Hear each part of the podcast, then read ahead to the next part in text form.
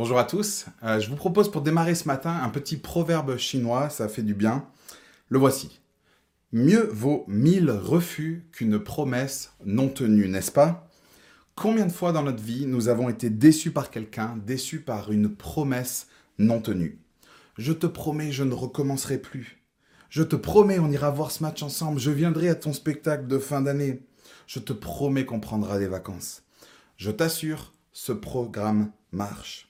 Je te promets, à partir de lundi, à partir de septembre, à partir de janvier l'année prochaine, je te promets chérie, je vais changer. Promis, on garde le contact, promis, on se revoit, on s'appelle. Je te promets que je vais régler la situation. Combien de promesses non tenues et de déceptions, des promesses faites lors d'un mariage, lors des vœux, des promesses faites par la famille, par des amis, par un employeur, pour une embauche, pour un CDI par notre gouvernement, combien de fois on nous réchauffe le cœur avec des promesses, vous savez, on se projette, on s'imagine, on fantasme, on se réjouit, on, désire les choses, mais elles n'arrivent pas. On tombe de haut, la promesse n'est pas tenue. Déception, manque de moyens, manque de fidélité, euh, manque de réalisme, manque de loyauté, manque de persévérance. On préférerait que la personne ait dit non plutôt qu'elle se soit engagée, n'est-ce pas? Mieux vaut mille refus qu'une promesse non tenue. J'aimerais vous embarquer avec moi 500 euh, ans avant les événements que nous venons de lire pour entendre une promesse que le Dieu de la Bible a faite à Abraham et au travers de lui à son peuple. Nous sommes dans le premier livre de la Bible, en Genèse, au chapitre 17, et je vais vous lire juste les deux versets 7 et 8. Voilà la promesse du Dieu de la Bible. J'établirai, verset 7, mon alliance entre moi et toi, ainsi que tes descendants après toi et au fil des générations. Ce sera une alliance perpétuelle, en vertu de laquelle je serai ton Dieu et celui de ta descendance après toi. Je te donnerai à toi et à tes descendants après toi le pays où tu séjournes en étranger, tout le pays de Canaan. Il sera leur propriété pour toujours, et je serai leur Dieu. Quelle quelle promesse, quel engagement. Dieu promet à son peuple une terre, un pays qui sera pour eux, dans lequel ils pourront séjourner. Ce sera leur propriété pour toujours. Et il leur promet aussi d'être leur Dieu pour toujours. Est-ce du pipeau, le Dieu de la Bible? Est-ce qu'il parle en l'air? Est-ce que ces promesses sont juste une déception de plus? Je vous propose euh, de voir la réponse que Dieu nous donne lui-même de qui il est et de ce qu'il fait dans ces versets, euh, ces chapitres pardon, 3 à 5. Donc le peuple, euh, plusieurs centaines de milliers d'Israélites sont nés dans ce désert, ils n'ont connu que ce désert. Ils n'ont jamais eu de chez eux, ils n'ont fait que errer dans ce désert dans lequel leurs parents ont été conduits par Dieu en étant délivrés d'Égypte. Et ils ont subi ces 40 années de désert à cause de la désobéissance de, leurs parents. Et alors, on les imagine errer avec euh, l'espoir plus ou moins vacillant, et eh bien qu'un jour tout cela sera derrière eux, et qu'ils poseront enfin leurs pieds dans ce fameux euh, pays promis. Nous voilà donc dans le désert, le peuple vient d'installer son campement euh, juste devant le Jourdain. La fin a l'air d'être proche, mais il y a un fleuve qui les sépare de cette promesse. Et je vous propose de traverser ensemble ce, ce fleuve, ce Jourdain, et de goûter avec le peuple combien Dieu est bon, combien il est fidèle, combien il est grand et combien il accomplit miraculeusement ses promesses. Et j'espère et je prie euh, que comme ce peuple, nous ne l'oublierons jamais. Donc regardons euh, ce miracle, on va en voir euh, les préparatifs, le but et l'exécution. Les préparatifs, qui va ouvrir la marche? Verset 1. S'étant levé de bon matin, Josué partit de Sittim avec tous les Israélites. Ils arrivèrent au Jourdain et passèrent la nuit là avant de le traverser. Au bout de trois jours, les officiers parcoururent le camp et donnèrent cet ordre au peuple. Lorsque vous verrez les prêtres, les Lévites porter l'arche de l'alliance de l'Éternel, votre Dieu, vous partirez de l'endroit où vous êtes et vous la suivrez. Que devait suivre le peuple? Eh bien, cette arche de l'alliance, un coffre en bois recouvert d'or que les prêtres portaient, c'était le lieu où Dieu avait euh, symbolisé, matérialisé sa présence parmi son peuple. Et cette arche avait déjà guidé le peuple dans le désert. Et cette arche allait encore prendre les devants et leur montrer le chemin. C'est le Dieu de l'alliance, le Dieu de la promesse qui va passer, regardez, passer devant son peuple. Verset 6. Puis Josué dit aux prêtres, portez l'arche de l'alliance et passez devant le peuple. Verset 11. L'arche de l'alliance du Seigneur de toute la terre va passer devant vous dans le Jourdain. Cette arche, c'est sa gloire, c'est sa présence parmi son peuple, c'est sa sainteté. Et euh, il veut les guider. Mais regardez le verset 4. Mais il y aura entre vous et elle une distance d'environ un kilomètre. N'en approchez pas. Elle vous montrera le chemin que vous devez suivre, car vous n'êtes pas encore passé par ce chemin. Un kilomètre, une distance qui symbolise l'écart qu'il y a entre Dieu et son peuple, l'écart entre la sainteté de Dieu et son peuple. Et donc l'auteur insiste plus de neuf fois dans le chapitre 3 et sept fois dans le chapitre 4, il est mention de cette présence de Dieu euh, par cette arche de l'alliance, cette arche euh, euh, de, de l'éternel. Il veut que le peuple soit rassuré, Dieu est parmi son peuple, Dieu les guide, c'est lui qui prend les devants. Et le peuple, lui, que doit-il faire? Verset 5, Josué dit au peuple, Consacrez-vous, car demain l'Éternel accomplira des merveilles au milieu de vous. Comme en Exode, avant que Dieu les rencontre sur le mont Sinaï, il fallait que le peuple en fait se prépare, qu'il se consacre. Il s'agissait de laver son corps, de laver ses vêtements, et par là, c'était un signe, euh, le, signe qu'il respectait la sainteté de Dieu, le signe de bonne disposition envers lui. Donc les prêtres et l'arche sont prêts, le peuple aussi. Maintenant, Josué. Verset 7. L'Éternel dit à Josué, Aujourd'hui je vais commencer à te rendre grand aux yeux de tout Israël, afin qu'il sache que je serai avec toi comme j'ai été avec Moïse.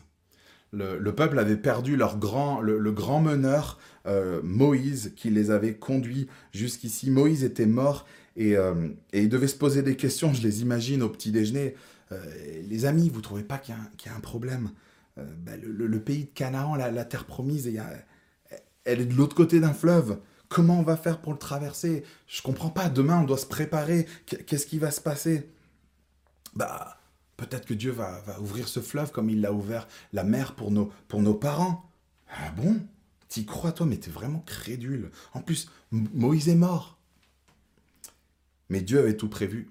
Il avait prévu de les guider, de prendre les devants pour eux, et il avait aussi prévu de leur donner un successeur après Moïse, Josué, que Dieu vient soutenir et fortifier, lui affirmer qu'il est avec lui, et lui dire qu'il va le valider, le légitimer aux yeux du peuple.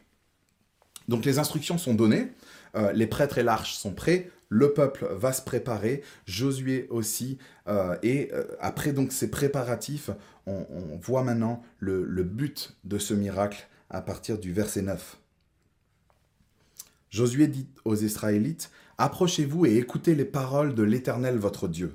Josué dit, Voilà comment vous reconnaîtrez que le Dieu vivant est au milieu de vous, et qu'il chassera devant vous les Cananéens, les Hittites, les Éviens, les Phérésiens, les Girgasiens, les Amoréens et les Jébusiens.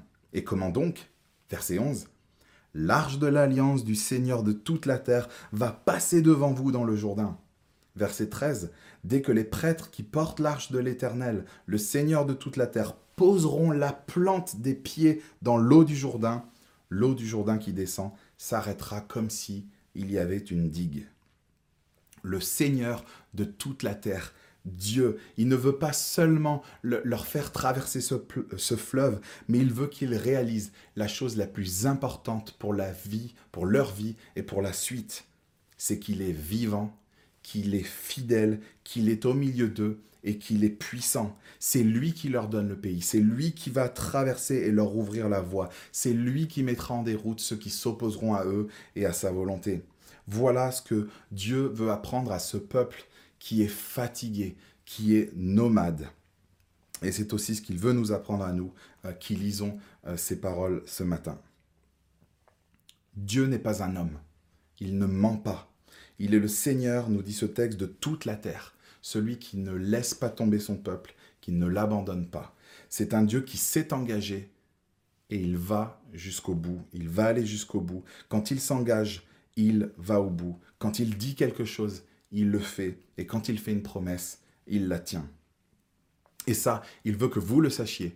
Il veut que toute la terre, que toutes les nations réalise combien il est vivant, agissant, puissant, et il veut que, que nous tremblions devant sa puissance.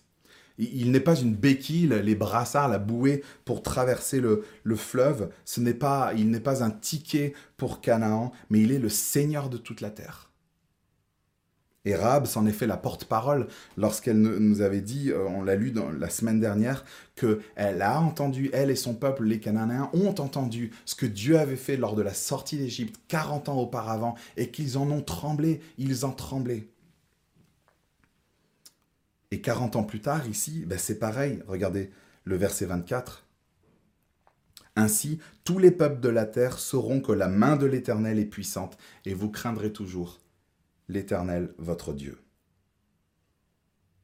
Josué donc annonce au peuple ce que Dieu va faire parmi eux, et, et eux, ils doivent faire quoi? Ils se préparer, mais rien d'autre. C'est Dieu qui va tout faire. C'est Dieu qui, qui va euh, agir sous leurs yeux. Ce qu'ils doivent faire, oui, c'est de placer leur confiance dans ce que Dieu a dit, car ce que Dieu dit, il l'accomplit. Ils doivent juste le suivre. Et c'est ça la foi. La foi, c'est quand tu es un prêtre et que Dieu, au travers de Josué, te dit, lève-toi, va vers le Jourdain, il y a tout le peuple qui va te suivre. Et, et t'inquiète pas, quand tu poseras ton pied sur l'eau, le Jourdain s'ouvrira devant toi. La foi, c'est ça. Elle se met en action. Elle prend Dieu au mot et elle lui fait confiance. Donc on a vu les préparatifs de ce miracle, on a vu le but de ce miracle. C'est parti, il est temps de sortir de sa tente. Voici maintenant l'exécution. Verset 14. Le peuple sortit de ses tentes pour passer le Jourdain, et les prêtres qui portaient l'arche de l'alliance marchèrent devant le peuple. Quand les prêtres qui portaient l'arche furent arrivés au Jourdain et que leurs pieds se furent mouillés au bord de l'eau, le Jourdain déborde par-dessus toutes ses rives durant tout le temps de la moisson, l'eau qui descend s'arrêta et s'accumula à une très grande distance près de la ville d'Adam, qui est située à côté de Tsartan. Quant à l'eau qui descendait vers la mer de la plaine, la mer morte, elle fut complètement coupée. Le peuple passa vis-à-vis -vis de Jéricho. Voilà de quoi couper le souffle. Alors que le Jourdain est en pleine crue pendant cette période de l'année, ils ont euh, sur, sur la droite l'eau qui s'accumule et qui forme un mur d'eau et l'autre partie du fleuve qui se, qui se jetait dans, dans, le, dans la mer morte qui s'arrête net et une immense voie est tracée, est ouverte pour que le peuple traverse ce Jourdain. Verset 17 les prêtres qui portaient l'arche de l'alliance de l'Éternel s'arrêtèrent de pied ferme sur le sec, au milieu du Jourdain, pendant que tout Israël passait à pied sec, jusqu'à ce que toute la nation ait fini de passer le Jourdain. Pas besoin de bottes, euh, pas d'éclaboussure, pas de boue, le fond du Jourdain est sec. Les prêtres s'arrêtent de pied ferme sur un sol asséché jusqu'à ce que toute la nation soit passée de l'autre côté.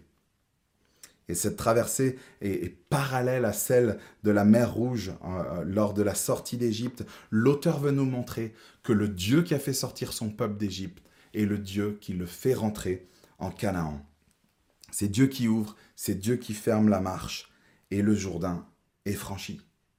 Verset 18. C'est miraculeux lorsque les prêtres qui portaient l'arche de l'alliance de l'Éternel furent sortis du milieu du Jourdain et que la plante de leurs pieds se posa sur le sec, l'eau du Jourdain retourna à sa place et inonda toutes ses rives comme avant.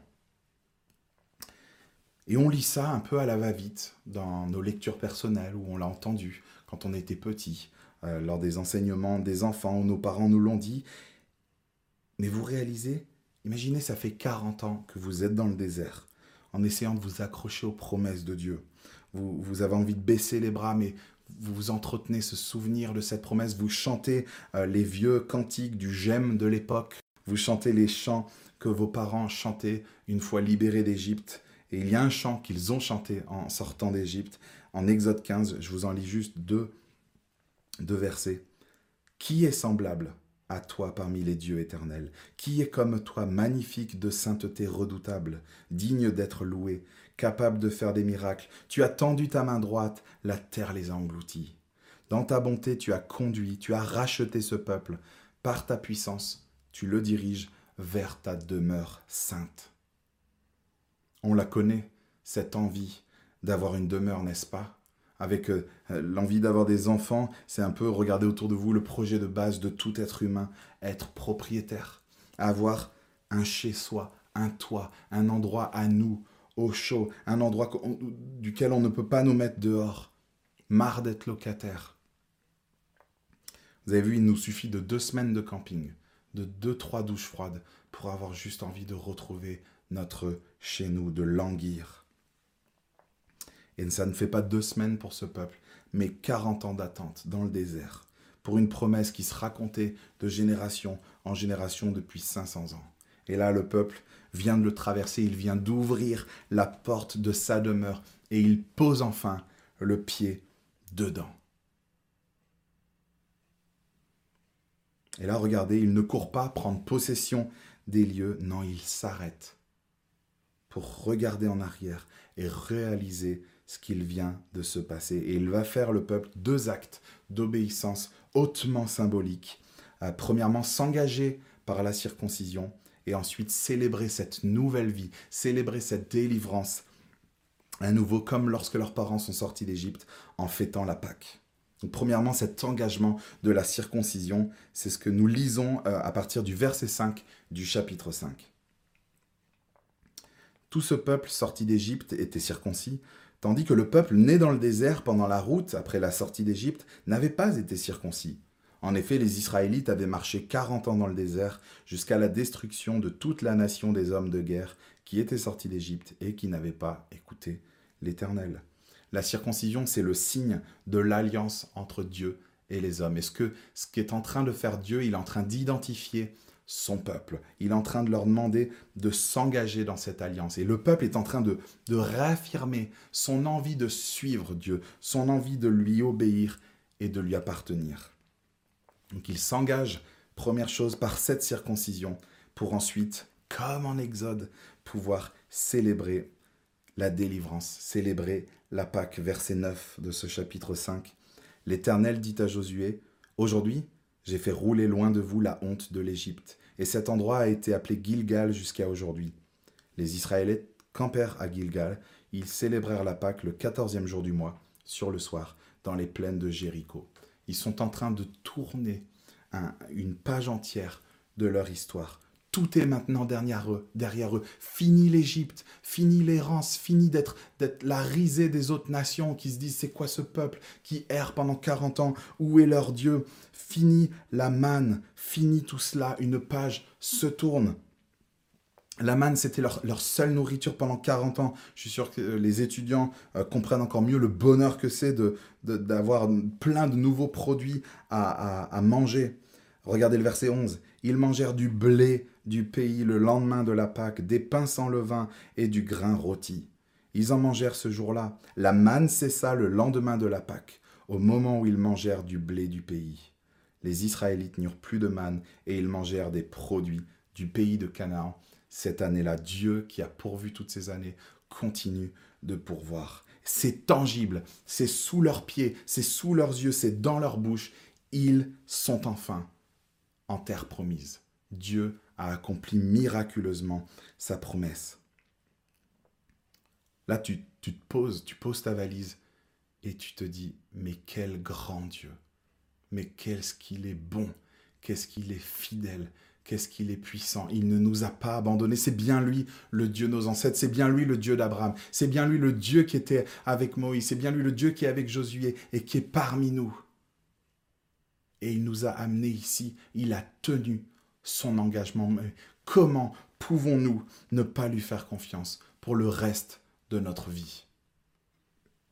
Une phrase qui doit sûrement vous être familière euh, en tant que chrétien, n'est-ce pas quand on, quand on a connu, quand on connaît Jésus-Christ, qu'on a été au, au bénéfice de sa mort, de sa résurrection, quand on a eu ses péchés pardonnés, quand on a connu sa grâce qui est le plus grand des miracles, qui est la plus grande des promesses, la plus merveilleuse on se dit comment ne pas lui faire confiance pour le reste de, notre vie. Mais on a un énorme problème, c'est qu'en fait en un jour, en, une épreuve, on, oublie tout. Nous avons une mémoire de poisson rouge et, nous, nous entretenons trop peu cette mémoire de ce que Dieu a fait pour nous. Nous sommes comme ce peuple à qui Dieu va ordonner de ne jamais oublier le miracle qu'il vient de faire pour eux. Il accomplit miraculeusement ses promesses, ne l'oublions jamais. Chapitre 4, verset 1. Lorsque toute la nation eut fini de passer le Jourdain, l'Éternel dit à Josué, Prenez douze hommes parmi le peuple, un de chaque tribu, donnez-leur cet ordre. Retirez d'ici, du milieu du Jourdain, là où les prêtres se sont arrêtés de pied ferme, douze pierres que vous emporterez avec vous et que vous déposerez à l'endroit où vous passerez cette nuit. Vous savez quelle était la chose la plus grave maintenant qui puisse arriver à ce peuple? Eh bien, c'est de continuer leur vie comme avant comme si de rien n'était, comme si Dieu n'était pas là. C'est l'oublier, oublier ce qu'ils viennent de vivre. C'est bon, de toute façon on est de l'autre côté, on est sauvé, on a ce qu'on voulait, on est chez nous. Dieu veut leur montrer comment le révérer maintenant comment ne pas l'oublier. Et il va leur demander de créer un mémorial, quelque chose qui va les aider à se souvenir de lui. Et, le symbole est fort, douze pierres qui viennent d'où du, fond du Jourdain, de l'endroit qu'ils ont traversé sur le sec, douze pierres à prendre et à déposer à Gilgal. un peu la, la base, c'est à partir de Gilgal qu'ils vont lancer toutes leurs opérations. Et quand ils seront abattus, quand ils seront fatigués, quand ils seront dans le doute, ils pourront simplement regarder ces pierres et repenser à leur Dieu et prendre courage. Ils pourront se dire, ça c'est le Dieu qui nous a emmenés ici. Ça c'est le Dieu qui a tenu ses promesses. C'est le Dieu qui est au milieu de nous. C'est le Dieu en qui on peut faire pleinement confiance car lorsqu'il dit quelque chose, nous l'avons vu, nous l'avons goûté, il l'accomplit, il le fait. Et là, ils pouvaient inviter leurs amis abattus, fatigués, et dire Hé, les gars, souvenez-vous, notre Dieu, ce qu'il a fait pour nous. Nous serions fous de l'oublier, nous serions fous de ne plus vouloir le suivre et l'obéir. Reprenons confiance. Vous connaissez sûrement ça dans votre vie. Euh, Dieu vous a sauvé, vous le voyez agir puissamment dans votre vie, dans la vie des autres. Vous avez vécu quelque chose de fort avec lui et vous vous dites, c'est bon, je le sais, plus jamais je douterai de lui. Je sais qu'il est bon, je le vérifie encore. Et plus jamais je, ne l'oublierai on a l'impression d'avoir fait un nœud au ballon. Mais en fait, on a du mal, vous avez vu, on a du mal à capitaliser ce que Dieu a fait pour nous. On a du mal à se souvenir de ce qu'il a fait pour ne plus pécher, pour ne plus s'impatienter, pour ne plus se plaindre. Et c'est pourquoi Dieu demande à son peuple de faire cet exercice, et nous devons le faire aussi, cet exercice spirituel de se souvenir de ce qu'il a fait pour nous. Et d'ailleurs, ce mémorial n'est pas seulement utile pour le peuple, regardez, chapitre 4, verset 21, il dit aux Israélites, Lorsque vos enfants demanderont un jour à leur père, Que signifient ces pierres? Vous les instruirez en disant, Israël a passé le Jourdain que voici à pied sec. Oui, l'Éternel votre Dieu a asséché devant vous l'eau du Jourdain, jusqu'à ce que vous soyez passés, tout comme il l'avait fait à la mer des roseaux, qu'il a asséché devant nous, jusqu'à ce que nous soyons passés. Ainsi tous les peuples de la terre sauront que la main de l'Éternel est puissante, et vous craindrez toujours l'Éternel, votre Dieu. Ça ne se garde pas pour soi. Dieu veut trois choses, que les, que les enfants, les futures générations soient instruites, qu'elles découvrent, qu'elles sachent qui il est et ce qu'il a fait. Il veut aussi que tous les peuples de la terre euh, le connaissent. Et enfin, il veut que son peuple le révère et que son peuple le craigne. Vous savez, cette crainte, c'est une attitude de respect, une attitude de, soumission envers lui. C'est une, une confiance en sa puissance et en sa bonté qui, les amis, désolé, mais n'est plus approuvée. Quand on lit ce livre de Josué, quand on lit la Bible, la bonté de Dieu, on ne peut pas en douter. Le révérer et le craindre, le respecter. Vous voulez que la foi naisse chez vos enfants? Vous voulez que d'autres rencontrent celui qui vous a sauvé, celui qui ne les décevra jamais? Vous voulez qu'ils rencontrent celui qui tient toujours sa parole, celui qui s'engage et qui va jusqu'au bout? Eh bien, racontez-leur ce que Dieu a fait. Racontez-leur ce qu'il a fait dans sa parole, ce qu'il a fait pour ce peuple, ce qu'il a fait pour votre vie en Christ. La foi vient de ce qu'on entend de cette parole de Dieu. Et d'ailleurs, c'est ce qu'a fait Rahab. On l'a vu la semaine dernière. Elle a cru parce qu'elle avait entendu parler de ce Dieu puissant qui avait libéré son peuple d'Égypte. Elle n'est pas allée vérifier les événements, c'était 40 ans auparavant. Mais elle a placé sa confiance dans ce qu'elle avait découvert de ce Dieu. Et ni vous ni vos enfants ne pouvez vérifier ce que Dieu a fait à 2000 ans par la résurrection de Christ. Le seul moyen de le vérifier, c'est en lui faisant confiance et en le voyant agir dans notre vie. Et d'ailleurs, ce matin, si tu veux vérifier que Dieu existe, alors bah, je peux t'inviter à la maison, on pourrait, euh, je peux te donner des documents, on pourrait lire ensemble comment la Bible s'est transmise, comment les, manuscrits sont arrivés jusqu'à nous et ont été euh, miraculeusement découverts et combien ils sont pertinents. Mais je t'invite à faire la chose la plus puissante qui soit c'est d'écouter Dieu au travers de sa parole, de placer dans ta confiance dans ce qu'il a dit et ce qu'il a fait en Jésus-Christ. Car Jésus-Christ est le plus grand des miracles, la plus grande des promesses. Il nous l'a faite par lui, celle d'avoir nos péchés pardonnés et une demeure avec lui au ciel pour l'éternité. Prends Dieu au mot. Voilà le défi qu'il t'est lancé.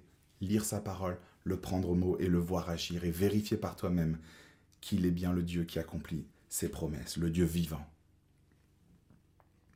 Alors, quelques pistes pratiques pour nous. Comment, ne pas oublier ce que Dieu a fait? Comment entretenir le souvenir de sa bonté? Cinq pistes rapidement. La première, médite. Le meilleur moyen de ne pas oublier Dieu, c'est de lire et relire encore en y réfléchissant, en le méditant, ce qu'il a fait. Quand tu écoutes Dieu en lisant ta Bible et que tu réfléchis à ses merveilles, en fait, tu es en train de te remettre devant les yeux tout ce qu'il a fait. Et ne l'oublie pas, tu es en train de faire le plein, non seulement pour toi, mais tu es en train de faire le plein pour ton foyer, pour ta famille, pour tes enfants, pour ton entourage. Tu es, comme quelqu'un qui a fait des courses, qui s'est nourri et qui a de quoi nourrir les autres. Premièrement, donc méditer. Deuxièmement, écrire. Écris ce que Dieu a fait dans ta vie pour le relire et t'en émerveiller. Si tu as des enfants, ce serait génial, non, qu'ils lisent le, journal, le, cahier de la foi euh, vivante de, leurs parents. Je connais quelqu'un qui est une Madame Carnet, elle, elle en a au moins 4 ou 5. Elle note, elle dessine, elle se rappelle de tout ce que Dieu a fait dans sa vie, tout ce qu'elle a découvert sur lui. Et dans les moments plus difficiles, elle reprend son carnet et elle se souvient de combien Dieu est fidèle combien il a été fidèle envers elle. Elle reprend courage et elle se dit, ce Dieu-là ne m'abandonnera jamais. En fait, de la même façon, regardez, de, la même façon qu'on prend des photos pour un endroit qui est merveilleux, ou des photos d'un plat qui est bon, ou des photos d'un enfant pour se souvenir de combien il a grandi, nous aussi photographions par l'écriture combien Dieu est merveilleux, combien il est bon et combien il nous a fait grandir. Troisièmement, être créatif, hein, que ce soit des pierres, incarner une photo, un tableau, un travail manuel. Euh, faisons, euh, créons des choses qui vont nous rappeler euh, qui est Dieu. si vous avez des enfants, mettez en place des choses dans votre quotidien pour leur parler, pour leur raconter les merveilles de Dieu et le grand miracle de Jésus-Christ. J'aimerais vous encourager vraiment à prendre du temps avec vos enfants régulièrement pour leur parler de combien Dieu fait grâce, combien il pourvoit, combien il est bon, il est beau, il est patient, il est glorieux, il est fidèle. Dites-leur à vos enfants que lui, Dieu, n'est pas comme papa et maman. Il ne les décevra jamais. Ils peuvent pleinement placer leur confiance en lui. Quand vous êtes en train de les coucher le soir et de lire rapidement peut-être une histoire, rappelez-vous en fait que vous êtes en train d'obéir à Dieu et que vous êtes en train d'investir pour la foi future, par la grâce de Dieu, de vos enfants. Et quand l'apéro presse ou quoi, rappelez-vous cela alors que vous couchez vos enfants. Je me souviens de mon frère qui avait appelé son fils, mon neveu, et euh, je ne sais plus de quoi on discutait. Sam, viens voir. Puis Sam, il arrive. Euh, c'est qui le plus beau? Bah, c'est Dieu, il répond. Bon, ok, mais alors c'est qui le plus fort? Bah c'est Dieu, il répond encore le petit. Il aurait pu répondre le plus beau, bah, c'est le plus belle, c'est maman, le, plus fort, bah, c'est papa avec les biscottos. Pas du tout. Ce petit régulièrement entend et apprend que le plus grand, le plus beau, le plus fort, le plus puissant, c'est Dieu. Et ce n'est pas du tout papa, ce n'est pas du tout maman. Quatrièmement, donc après euh, méditer, écrire et, être créatif, de remercier, que ce soit en priant, en chantant, remercions Dieu. Souvenons-nous de ce qu'il a fait dans notre vie. Le chant est fabuleux pour entretenir euh, ce que Dieu a fait. Chantons donc des chants solides qui nous rappellent son œuvre et pas des choses euh, un peu à gauche, à droite, dénuées de sens. Priez le soir dans votre lit au lieu de compter les moutons. Comptez les bienfaits de Dieu comptez combien il est grand. Faites l'essai. Prenez votre, euh, un ami, euh, votre femme, un colloque, et dites-vous, ça dit on se pose et on compte les bienfaits de Dieu. Quelles sont les raisons qu'on a de le remercier? Et vous allez voir combien elles sont grandes. Je vous encourage à être, vous savez, les enfants, ils, ils remercient Dieu, euh, merci pour les frites, le, le, le, poulet, le papa, maman, le soleil. Soyons comme ces enfants qui remercient Dieu pour ce qu'il nous a donné en Jésus-Christ avec cette simplicité.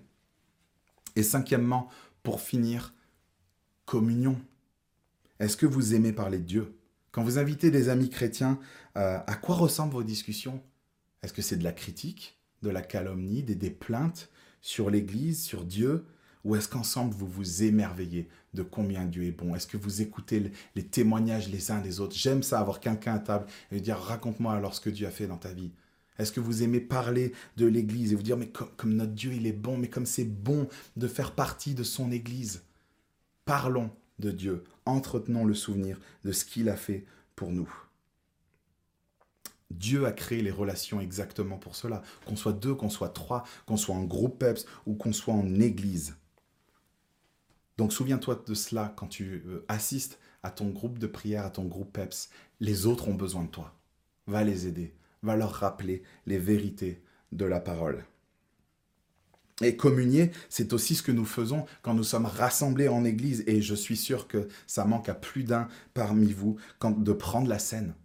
C'est ce que nous faisons. Quand nous prenons la scène, nous sommes comme ce peuple qui prend ce repas de Pâques. Nous jetons un regard en arrière où nous nous souvenons de ce que Christ a fait pour nous. Et nous jetons un regard en avant. Et nous regardons à cette nouvelle vie que nous avons en lui.